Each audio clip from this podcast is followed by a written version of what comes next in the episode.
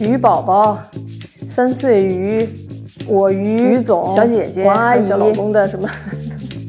当这些人来到我的领地，我就会想办法抓住这些人，因为他们有机会成为京剧观众。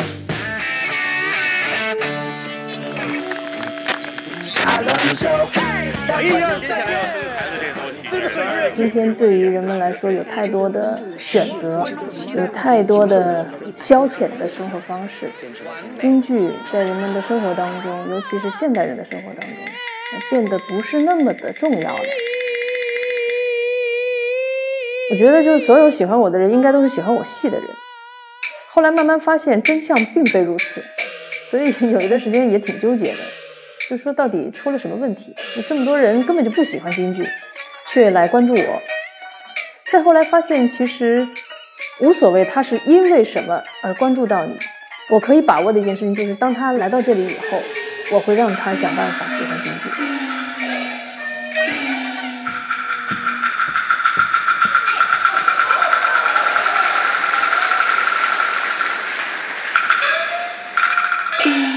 传播京剧的意识，差不多在十五年前就已经有了。当时我们还是在学校。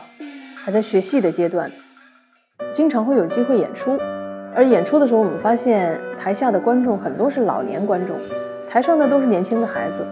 那当时就会想，如果有一天这些老观众老的不能看戏了，或者很多人会故去，那我们的观众在哪里呢？所以，逐渐就开始说，我们要替我们的未来寻找观众。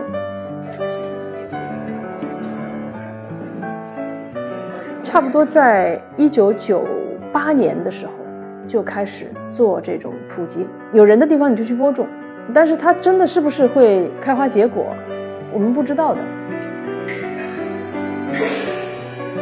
京剧这个发展的两百二十多年的历史当中，出现了很多剧目。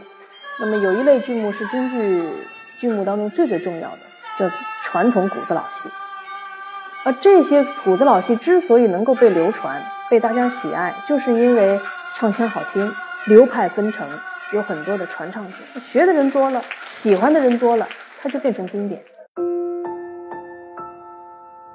你知道我们现在这个学戏有一个很大的问题，就是我的很多老师都已经故去了，仅存的这几位也都超过八十五岁了，也就是说，对我来讲。学戏也约等于抢救。已故的老师，比如说我的恩师王思吉老师，跟我十八年的师生之情。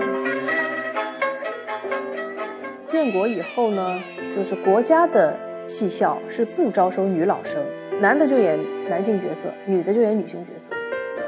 当时的主考官他们就觉得京剧是缺人学呀。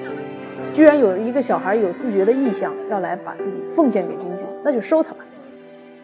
然后王思吉老师呢，包括考戏校或者到最后进了戏校以后，他又当了我的主教老师，我也是他专业学生的第一个。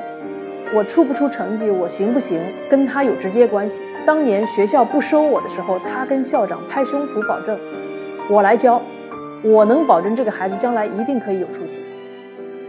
我们经常讲，一个京剧演员要是哪天没有师傅了，那就完蛋了。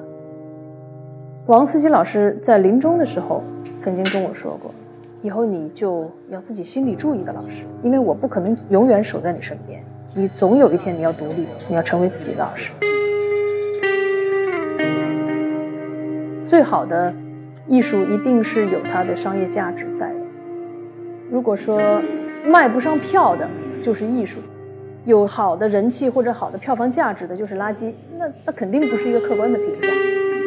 我们当然是希望雅俗共赏，希望市场，希望口碑，希望艺术本身都足够好。那我觉得我们就逐渐是在往这个方向去努力去做。我觉得什么事情都不要急，慢慢来。对自己的成就，对自己花了很多努力依然不成功这件事情，也不要急，慢慢来。对自己也要有足够的耐心去等待，等待自己成长，等待自己圆满，等待自己强大。